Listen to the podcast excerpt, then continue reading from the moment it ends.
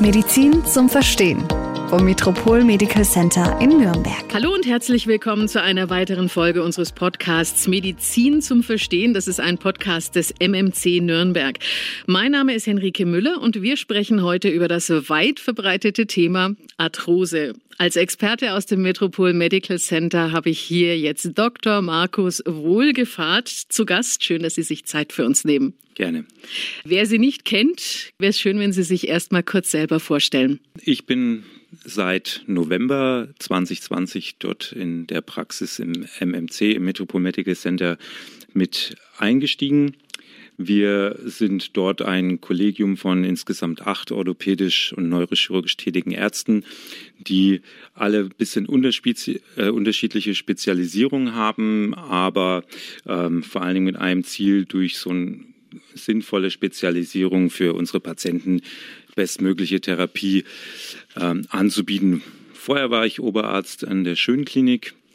Ähm, hier in dem Zorn habe ich mich spezialisiert auf arthroskopische Operationen, Schulter, Knie ähm, und auch leichte unfallchirurgische Operationen, alles, was halt in eine Praxis so zu Fuß reinkommt. Unser Thema heute ist Arthrose und die wichtigste Frage vorneweg. Arthrose hat jeder wahrscheinlich schon mal gehört, aber wahrscheinlich weiß eigentlich niemand so recht, was ist Arthrose eigentlich, außer natürlich die Betroffenen. Ja, Arthrose ist eine Funktionsstörung eines Gelenks. Grundsätzlich haben wir so echte Gelenke, wie zum Beispiel die großen Gelenke, Hüfte, Knie, Schultergelenk und so weiter. Und die haben alle besondere Merkmale. Wir haben zwei Gelenkpartner, das Gelenk ist mit Knorpel überzogen. Zusätzlich gibt es eine Gelenkflüssigkeit und Gelenkkapseln und Bänder. Wenn es jetzt dazu kommt, dass der Knorpel in seiner Funktion gestört wird, da gibt es verschiedene Gründe und dann noch Symptome auftreten, dann haben wir die Arthrose. Und die kann ja auch wirklich an, an verschiedensten Gelenken auftauchen, ne? also ob Hände, Knie, Füße. Richtig, also es ist ein zunehmendes Thema. Erstens mal von der Bevölkerungsentwicklung. Wir haben 2020 ungefähr ein Viertel aller Deutschen sind über 65 Jahre. Wenn wir jetzt nochmal zehn Jahre in die Zukunft gehen, sind es schon 35 Prozent. Zusätzlich sehe ich auch oder sehen wir auch, ähm, dass natürlich die Aktivität ins hohe Alter zunimmt. Ja, das ist das Stichwort so Best Ager, Leute, die auch mit 70 gerne noch Tennis spielen mhm. wollen oder Golf. Und ähm, ja, für die versuchen wir natürlich was anzubieten, ähm, um Beschwerden, die halt im Rahmen einer Arthrose entstehen können, zu lindern. Ja, am häufigsten ist die Kniearthrose, danach Fuß, Hände und dann die Hüfte. Ja, also es kann wirklich alle Gelenke betreffen. Für uns Laien ist natürlich ganz wichtig, äh, dass Sie uns erklären, wie ist so ein Knorpel eigentlich aufgebaut? Wie hat man sich das vorzustellen? Also der echte Gelenkknorpel ist schon eigentlich ein ziemliches Wunderwerk, wenn man sich das überlegt. Ähm, der besteht nämlich zu zwei Dritteln aus Wasser. Er wird praktisch nicht durchblutet und ähm, es gibt eine Ernährung ausschließlich über die Gelenkflüssigkeit.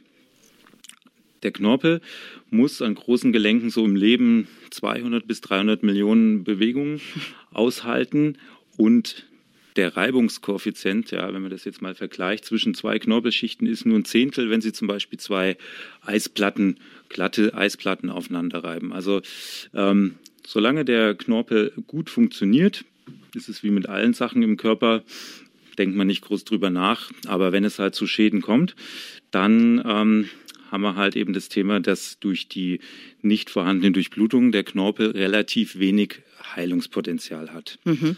Wodurch entsteht denn so ein Knorpelschaden? Wie kann es passieren? Grob würde ich mal sagen, gibt es vier Kategorien. Die sicherlich mit Abstand häufigste ist die einfach alterungsbedingte Knorpelabnutzung was man auch im Volksmund Arthrose nennt. Es gibt aber natürlich auch andere Knorpelschäden, die auch Arthrose heißen, zum Beispiel nach Unfällen, jetzt im jungen Alter durch Sport. Dann nennt man das halt posttraumatisch, also nach einem Unfall entstandene Arthrose, durch Blutungsstörungen die auch im Kindes- und Jugendalter schon auftreten können und auch durch Entzündungen. Ja, ganz bekanntes Thema ist hier Rheuma oder auch Gicht. Deswegen ist es halt auch wichtig, diese Grunderkrankungen gut einzustellen, weil wenn wir jetzt mal zurückdenken, dass der Knorpel halt hauptsächlich über die Gelenkflüssigkeit ernährt wird, kann man sich schon gut vorstellen, wenn dort so Gichtkristalle oder schwere Entzündungen ablaufen, dass da auch der Knorpel drunter leidet. Hm. Welche Symptome treten denn da eigentlich auf? Ja, das Hauptsymptom ist halt der Schmerz. Bei unfallbedingten Knorpelschäden ist es natürlich oft gut nachvollziehbar. Ja, wir haben ein auslösendes Ereignis, meistens ein bisschen Schmerzen und Schwellung und äh, dann kann man das relativ gut zuordnen. Manchmal ist es aber auch so, dass diese ähm, ja, Schwellungen weggehen und dann bleibt so ein Blockierungsgefühl. Das kann auch bei der durchblutungsbedingten Knorpelproblematik auftreten. Das heißt, man hat erstmal so ein langes, beschwerdearmes Intervall, was relativ konstant ist und plötzlich kann sich so ein Knorpelstückchen ablösen und dann Schmerzen oder Blockierungen ähm, im Gelenk auslösen. Am besten spürt man es natürlich am Kniegelenk, weil das ist sehr beweglich, das ist groß und auch am häufigsten betroffen. Ja, ansonsten hat man zum Beispiel jetzt an den Fingern oft wiederholende Schmerzen und man sieht auch manchmal die Deformierung. Kann ich auch schon, kann ich auch schon betreten, so ein kleines bisschen. Ja. Kann denn so ein Knorpel auch von selbst heilen? Leider nicht. Na, das ist ein, zwar ein Kunstwerk der Evolution, aber was die Reparatur angeht, gibt es noch ein bisschen Nachholbedarf. Und das ist auch das, was wir jetzt als Ärzte probieren, die Funktion möglichst gut zu erhalten. Ja. Und dort gibt es halt viel Forschung, die stattfindet, weswegen aus meiner Sicht auch in den letzten, sagen wir mal, 10, 15 Jahren doch gute Entwicklungen sich abzeichnen, die momentan und auch in Zukunft da uns und den Betroffenen helfen werden. Kann ich denn auch was tun, um vorzubeugen? Auf jeden Fall. Also gerade beim Thema Kniearthrose, die ja wiederum die häufigste ist, ist das Thema Gewicht natürlich ein Problem. Ist ganz klar nachgewiesen, dass ein normales Körpergewicht weniger Belastung bringt.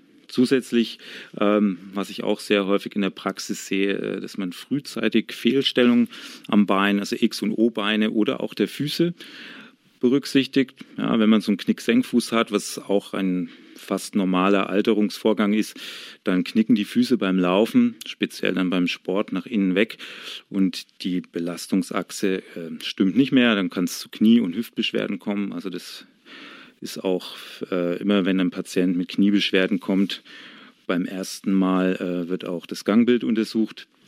Zusätzlich ähm, kann man natürlich auch immer die Muskulatur dehnen, denn ein, ein zusätzlicher Mechanismus ist sicherlich, dass die Muskulatur verkürzt. Ja, Thema Faszientherapie, das haben vielleicht viele schon mal gehört. Mhm. Und da kann man schon selber gut vorbeugen. Gibt es denn auch Medikamente? Also wenn ich in die Apotheke gehe, gibt es ja für alles irgendwelche Salben und, und Tabletten. Gibt es da was Sinnvolles auch, was tatsächlich hilft? Also tatsächlich scheint die Kombination von verschiedenen Substanzen, nenne ich es mal, schon hilfreich zu sein im Sinne von einer Verlangsamung der Arthrose. Das sind oft auch äh, sowieso schon im Knorpel vorhandene Substanzen wie zum Beispiel Kollagenhydrolysat, Chondroitin oder auch Hyaluronsäure. Ja, das kennt man ja vielleicht auch aus irgendwelchen Cremes. Das gibt es sowohl, da kommen wir gleich noch drauf, als Injektion, aber eben auch als Nahrungsergänzungsmittel. Und wenn man das langfristig einnimmt, dann gibt es schon gute Studien, die zeigen, dass es die Arthrose verlangsamt. Ja, die Einnahmetreue der Patienten oder der Betroffenen ist halt oft, sagen wir mal, nur mittelmäßig, weil erstens mal muss man es Leben lang einnehmen. Es muss eine gewisse Menge von dem auch im Körper. Das heißt, die bekanntesten Präparate, das sind dann jeden Tag vier, fünf Kapseln, die man da einnehmen muss. Und man hat auch keine Schmerzlinderung jetzt akut dadurch. Ne? Aber wer sage ich mal, konsequent ist und da sich was Gutes tun will, der kann auf jeden Fall vorbeugen. Man muss ja auch wahrscheinlich nicht immer gleich operieren. Gibt es denn irgendwelche konservativen Maßnahmen, Methoden, die helfen? Wie wir schon angesprochen haben, muss man halt äh, vor allen Dingen Achsfehlstellungen, häufig durch die Füße geht es mit Einlagen ganz gut korrigieren, Muskulatur aufbauen. Ja, ein gut muskelgeführtes Gelenk hat sicherlich lange ähm, auch die Möglichkeit, trotz ein bisschen Knorpelschaden schmerzfrei zu funktionieren. Viele Fitnessstudios sind jetzt mit von den jüngeren Leuten, die Muskel aufbauen, auch weggegangen und haben gesehen, dass zum Beispiel beim Thema Arthrosesport viel Bedarf ist und das empfehlen wir auf jeden Fall. Also gute körperliche Aktivität ähm, und Muskelkräftigung ist definitiv sinnvoll. Ja. Genau. So ein Knorpelschaden muss ja auch gar nicht unbedingt so richtig wehtun, wenn der schmerzfrei ist. Muss der dann trotzdem behandelt werden? Wenn jetzt, sage ich mal, ein älterer Patient, wobei diese Definition natürlich fließend ist, ja, ist immer ganz interessant, wenn man mal auf Orthopädenkongressen ist äh, und dann die Definition von älter und jüngere Patienten ändert sich auch immer mit dem eigenen Lebensalter. Aber grundsätzlich ist es mal so, wer ganz jung ist, sportlich aktiv ist und einen Knorpelschaden hat, der sagen wir mal vollschichtig ist, den würden wir schon Richtung Operation oder würden wir die Operation empfehlen. Wer jetzt schon älter ist und eher einen flächigen Verschleiß hat, den kann man konservativ behandeln. Ja, und dann sind wir auch noch mal bei diesen konservativen Maßnahmen, wenn jetzt eben die Eigentherapie nicht ausreicht und doch Schmerzen auftreten, dann haben wir natürlich als Ärzte auch einige Werkzeuge in der Hand, um den Betroffenen zu helfen. Sportarten haben Sie gerade kurz angesprochen. Welche sind gut, welche sind schlecht?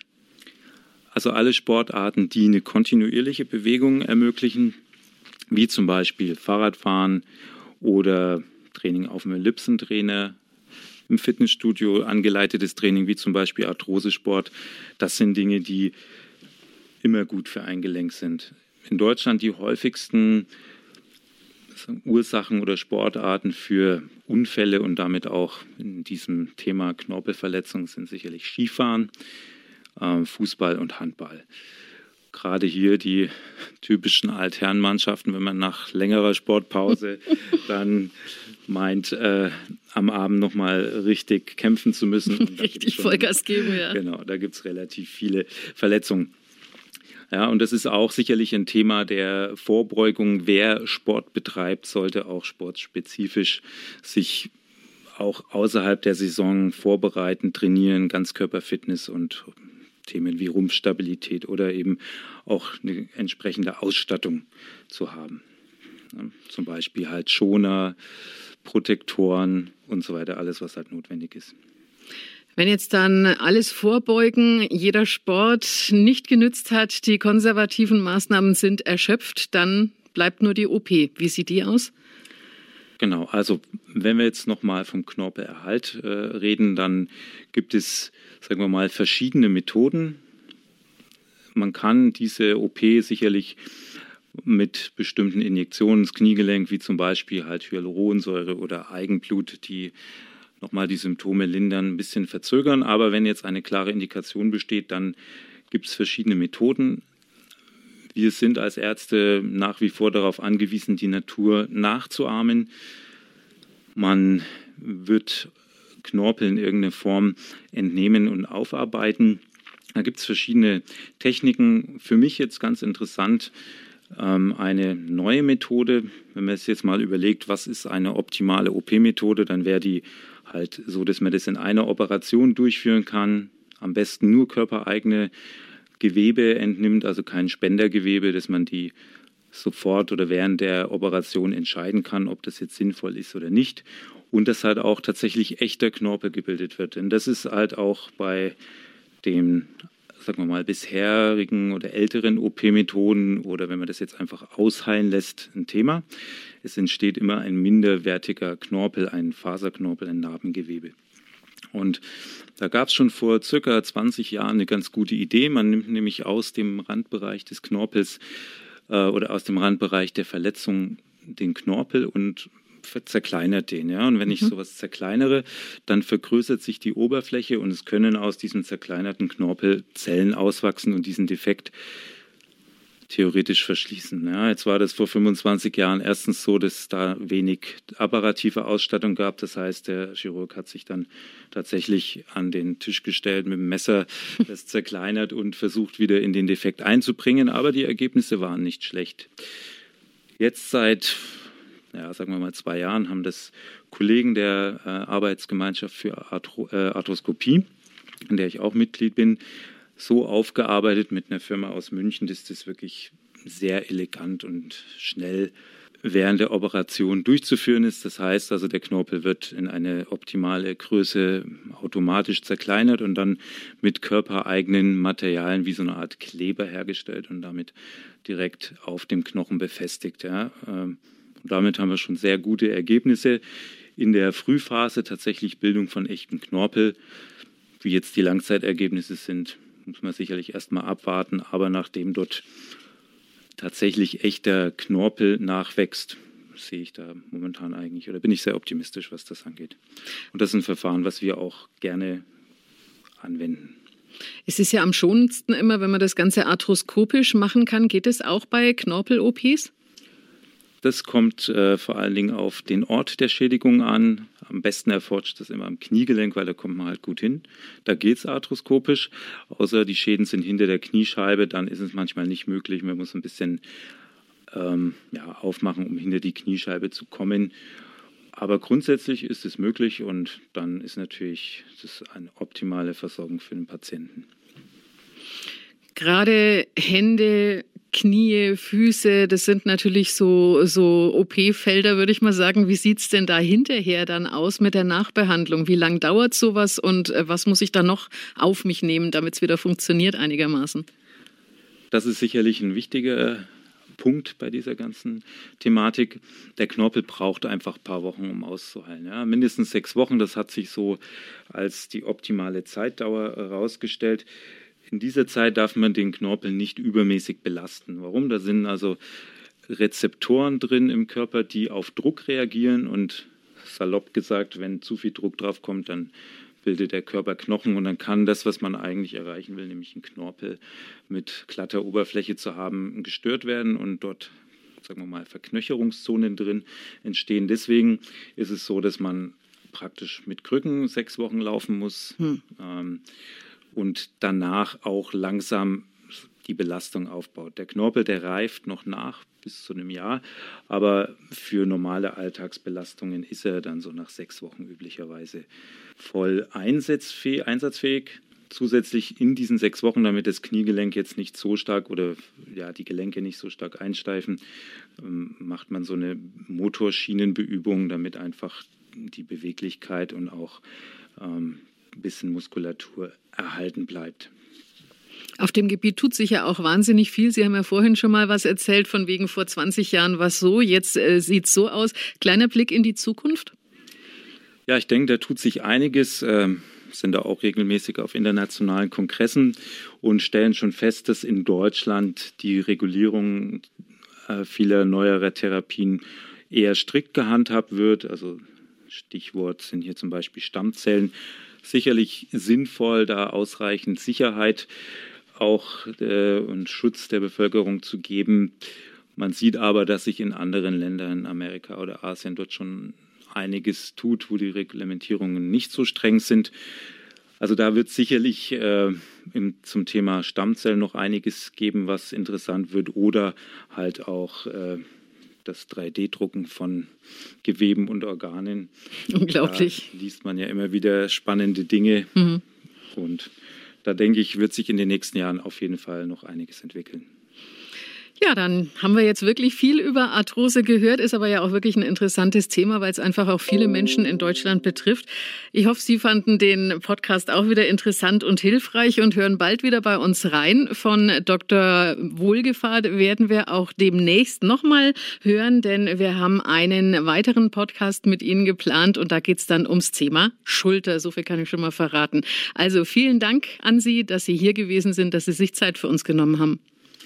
Ja, gerne. Das war mir ein Vergnügen. Ähm, Sie können uns gerne in einer unserer Praxen in Nürnberg, Fürth oder Erlangen besuchen. Genauere Informationen finden Sie dann auf unserer Homepage Metropol Medical Center bzw. sonnennürnberg.de.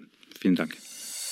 Medizin zum Verstehen vom Metropol Medical Center in Nürnberg.